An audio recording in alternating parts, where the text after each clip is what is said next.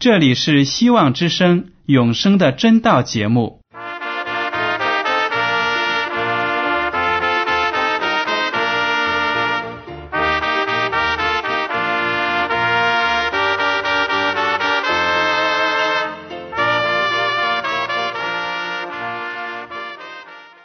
亲爱的听众朋友们，你们好，我是艾德，很高兴今天能和你们在永生的真道这个栏目中见面。耶稣说：“听上帝的话语，并且遵守的人是最有福气的。”所以，艾德现在能够通过电波和你们分享上帝的教导，感到十分快乐。我也希望众位弟兄姐妹。还有那些正在寻求真道的朋友们，也能够珍惜这段时光。大家不妨在手边准备好纸和笔，将今天讲到的要点和经文章节做些记录，以便过后自己再亲自查考圣经。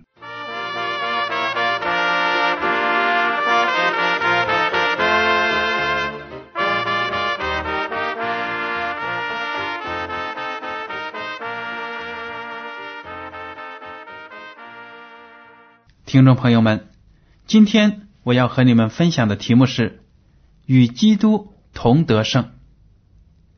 大家都知道，在我们做基督徒的经历当中，我们最想要得到的，就是和基督在一起得胜的感觉。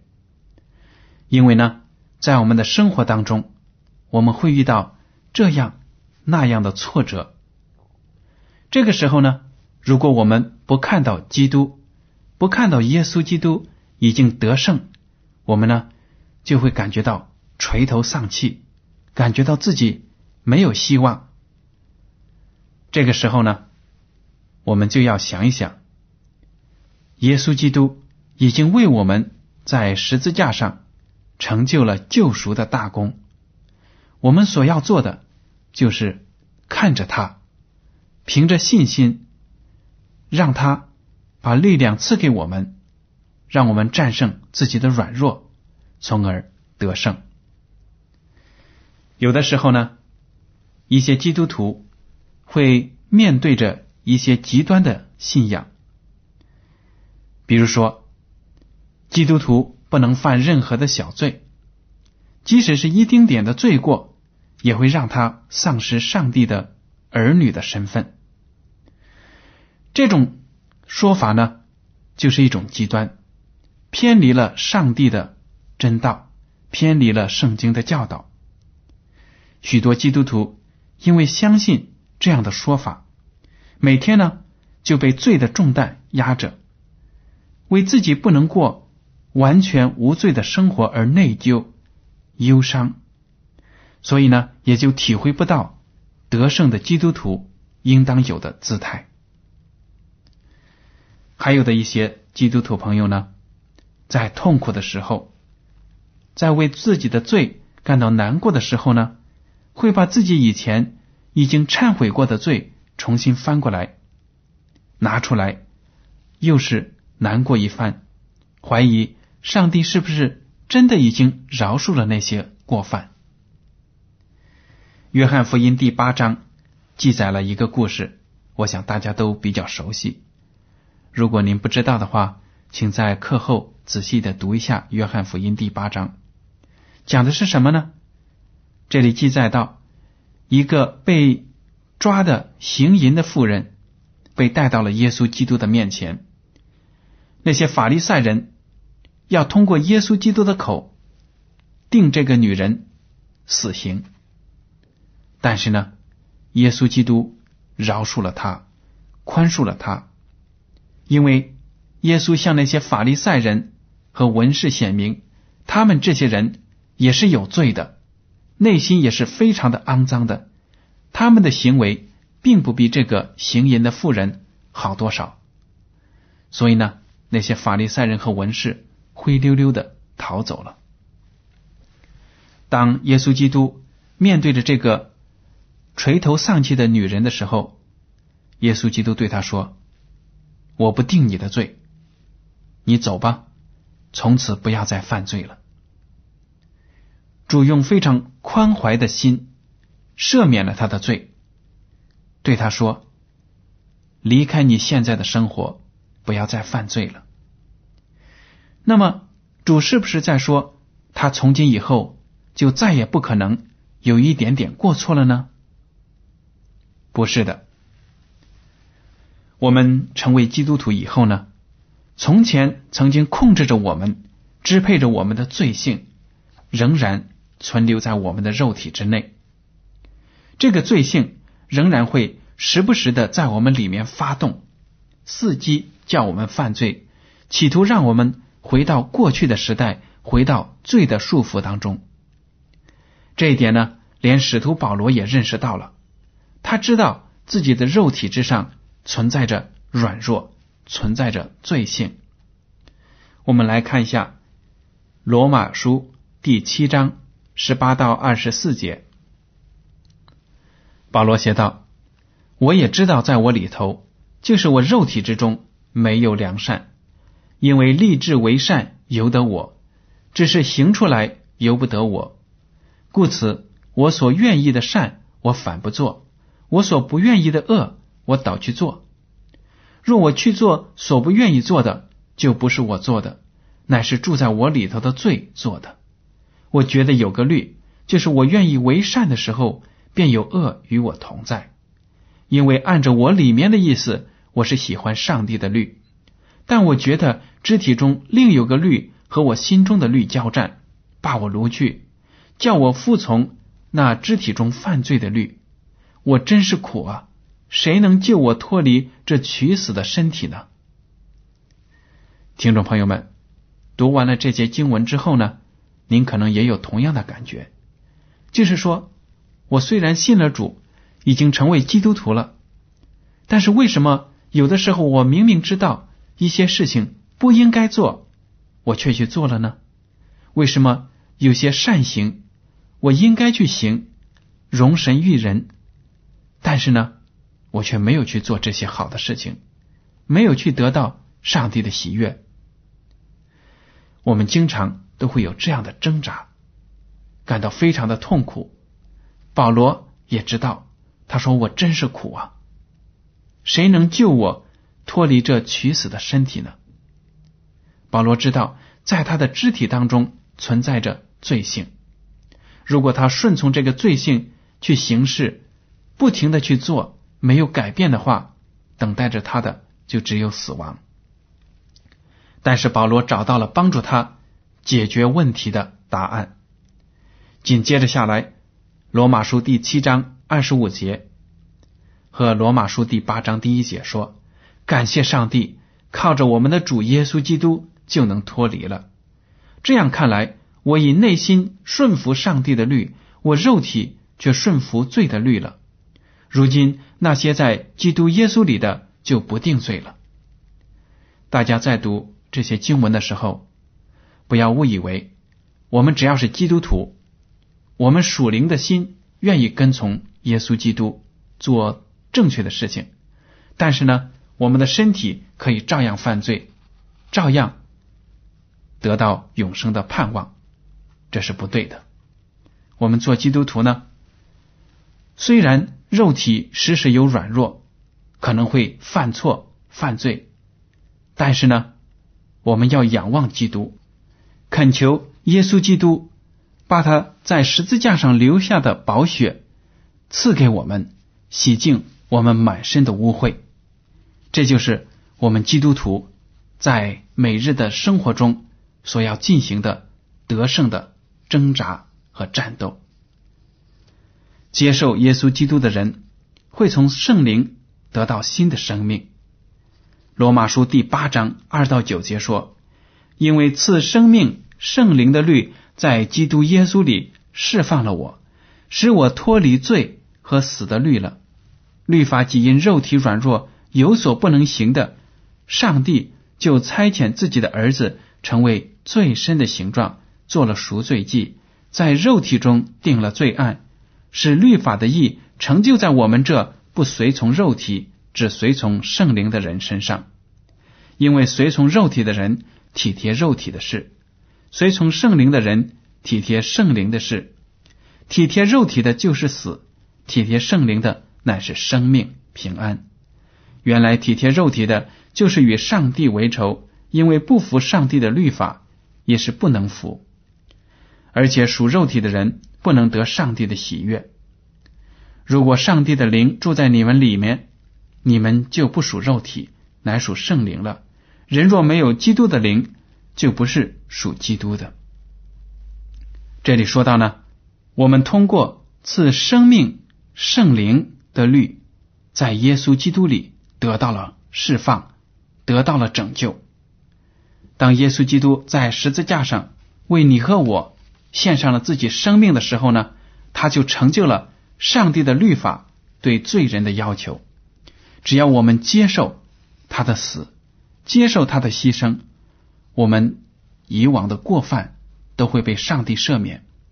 我们在上帝的眼中就是成就了律法一切的要求。而且呢，当我们接受了主之后，圣灵会赐给我们。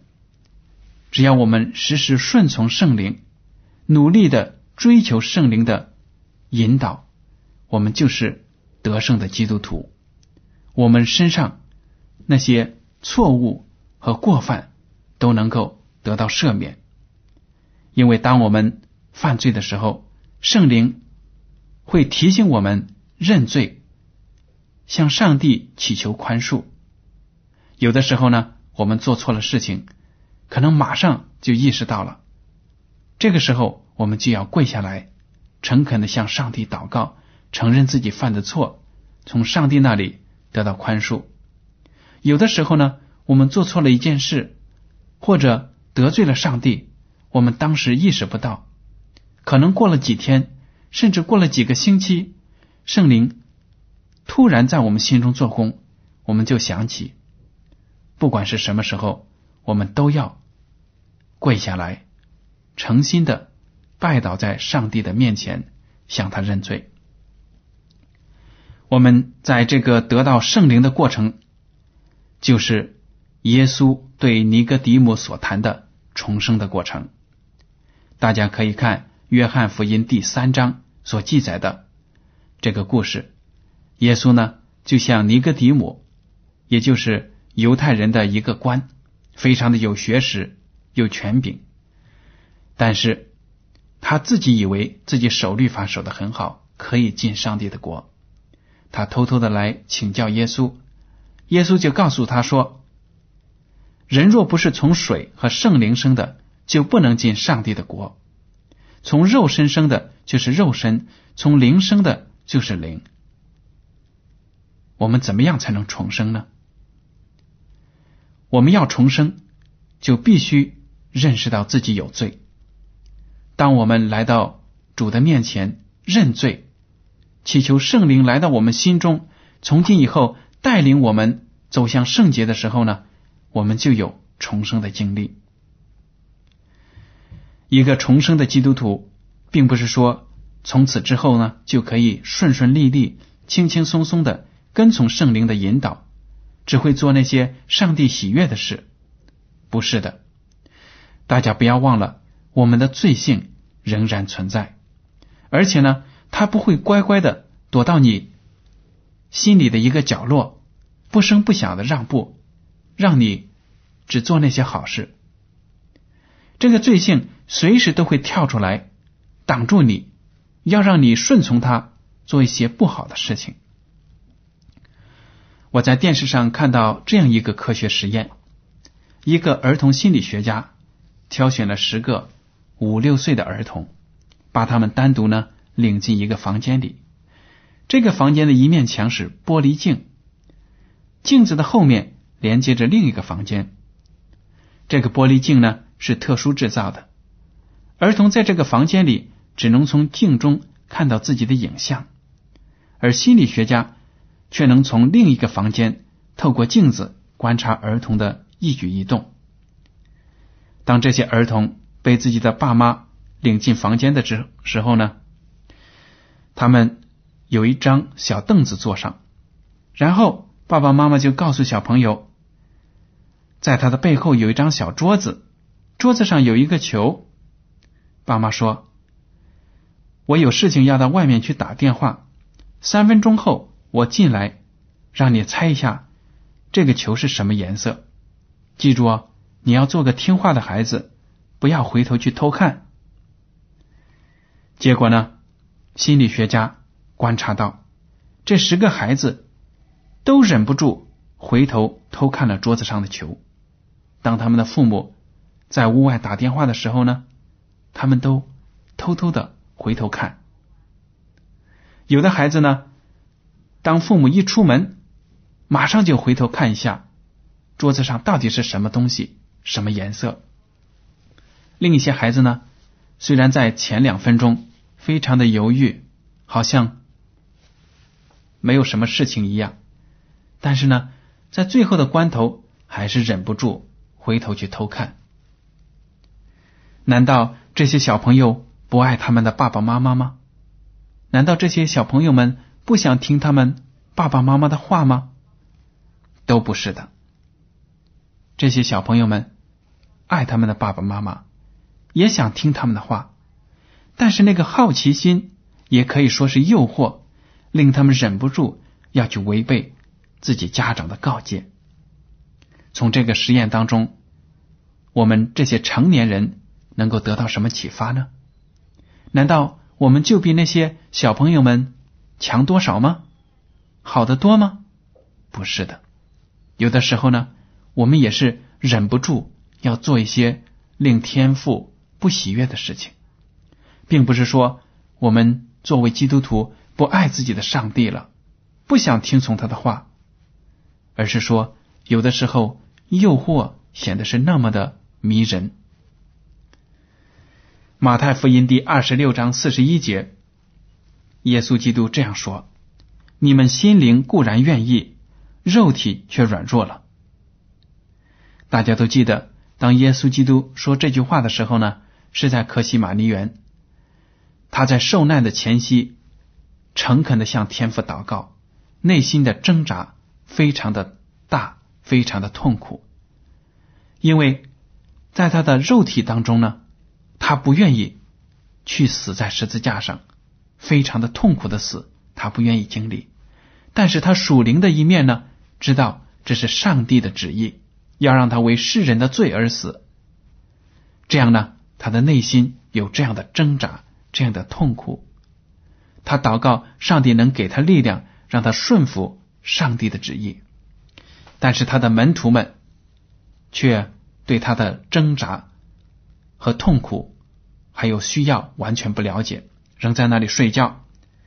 耶稣基督就对他们说：“你们心灵固然愿意，肉体却是软弱。”这句话是对所有的基督徒发出的一个悲叹。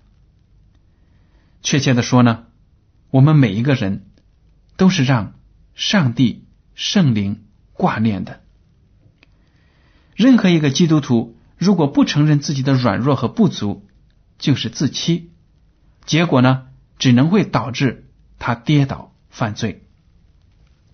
约翰一书第一章第八节和第十节这样说：“我们若说自己无罪，便是自欺，真理不在我们心里了。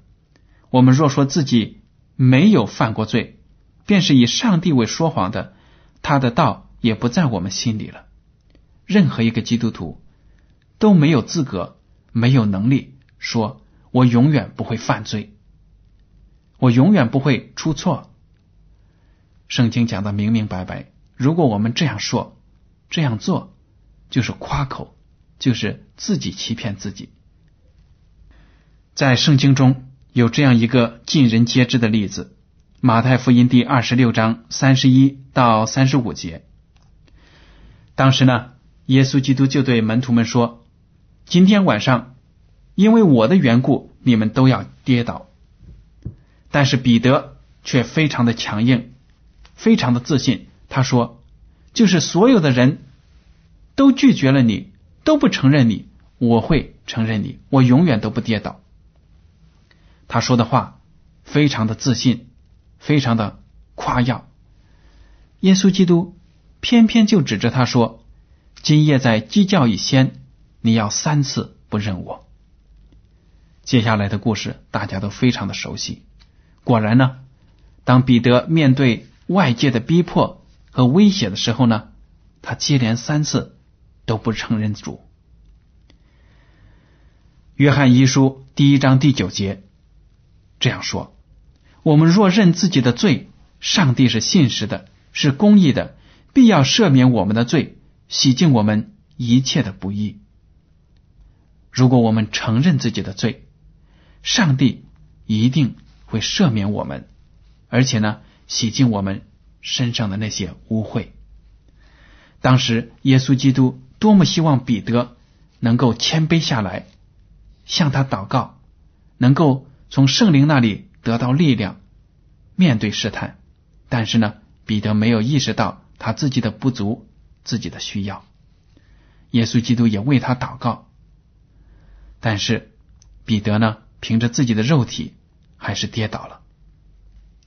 所以，我们每一个基督徒必须要承认自己的不足和软弱。只要我们认罪，我们就能够。得到上帝的喜悦，认罪呢是来到上帝面前的必经之路。认罪也不是一生只做一次就可以的，不是说我们在受洗的时候好好的跪在那里跟牧师一起做了一个长长的祷告，这样呢以后就不用再做祷告了，不用再认罪了，不是这样的。我们也知道，在旧约时期呢。以色列人一年到头都要为个人和民族的罪献上赎罪的祭物。祭司不会对任何一个诚心来悔罪献祭的人说：“哎，怎么又是你？你又犯罪了吗？我再帮你这一次，以后可别再让我看见你了。”不可能的。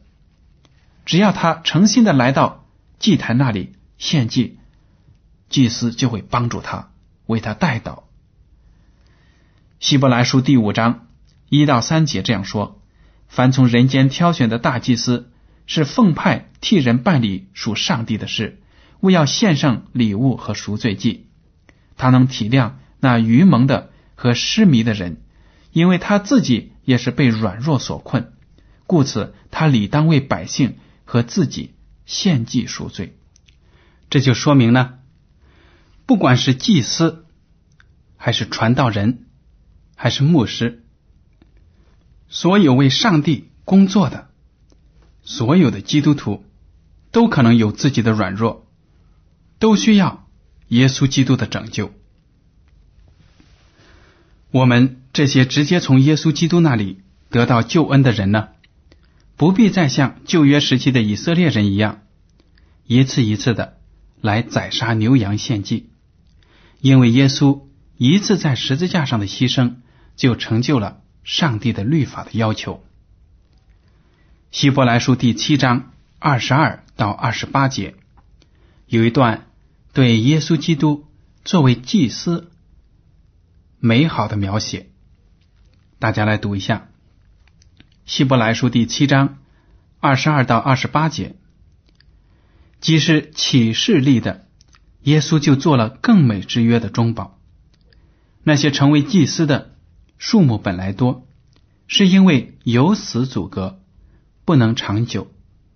这位既是永远长存的，他祭司的职任就长久不更换。凡靠着他进到上帝面前的人，他都能拯救到底，因为他是长远活着，替他们祈求。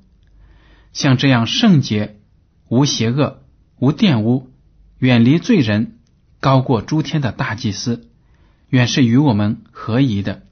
他不像那些大祭司，每日必须先为自己的罪，后为百姓的罪献祭，因为他只一次将自己献上，就把这事成全了。律法本是立软弱的人为大祭司，但在律法以后启示的话，是立儿子为大祭司，乃是成全。到永远的，这里呢就讲到了耶稣与其他属世的祭司有很多不同的地方。最重要的一点呢，就是那些属世的祭司有年龄的限制，因为呢，他们都会死，都有死亡的那一天。但是呢，耶稣基督却是上帝，永远的存活着，为我们代祷，为我们赦罪。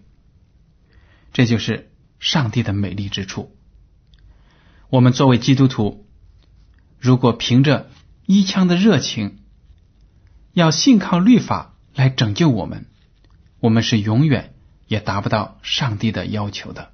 我们永远都没有得救的盼望。那些律法的作用是什么呢？上帝的律法给我们指引，指引我们呢，看到自己的罪过，让我们知道我们自己离上帝的标准有差距。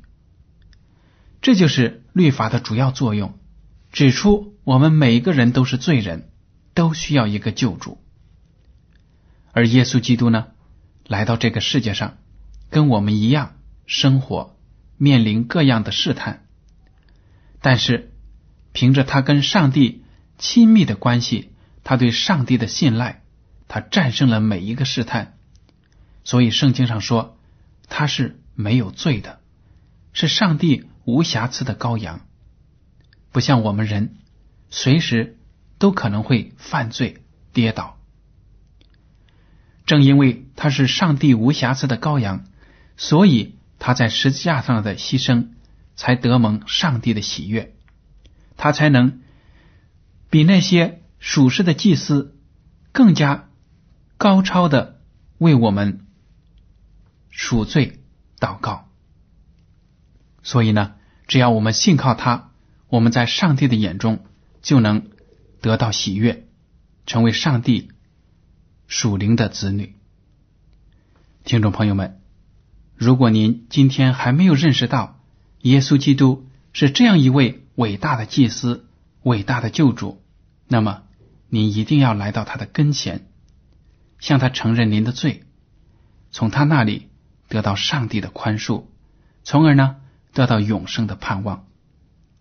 好了，我们今天的永生的真道节目到此就结束了。您如果对今天的讲题有什么想法？或者对这个栏目有什么建议，您可以写信给我。我的通信地址是香港九龙中央邮政总局信箱七零九八二号，请署名给爱德。爱是热爱的爱，德是品德的德。如果您还没有一本圣经，您可以来信要求，我们就会给您寄上一本免费的圣经。好了，艾德，感谢您今天的收听，愿上帝赐福你，再见。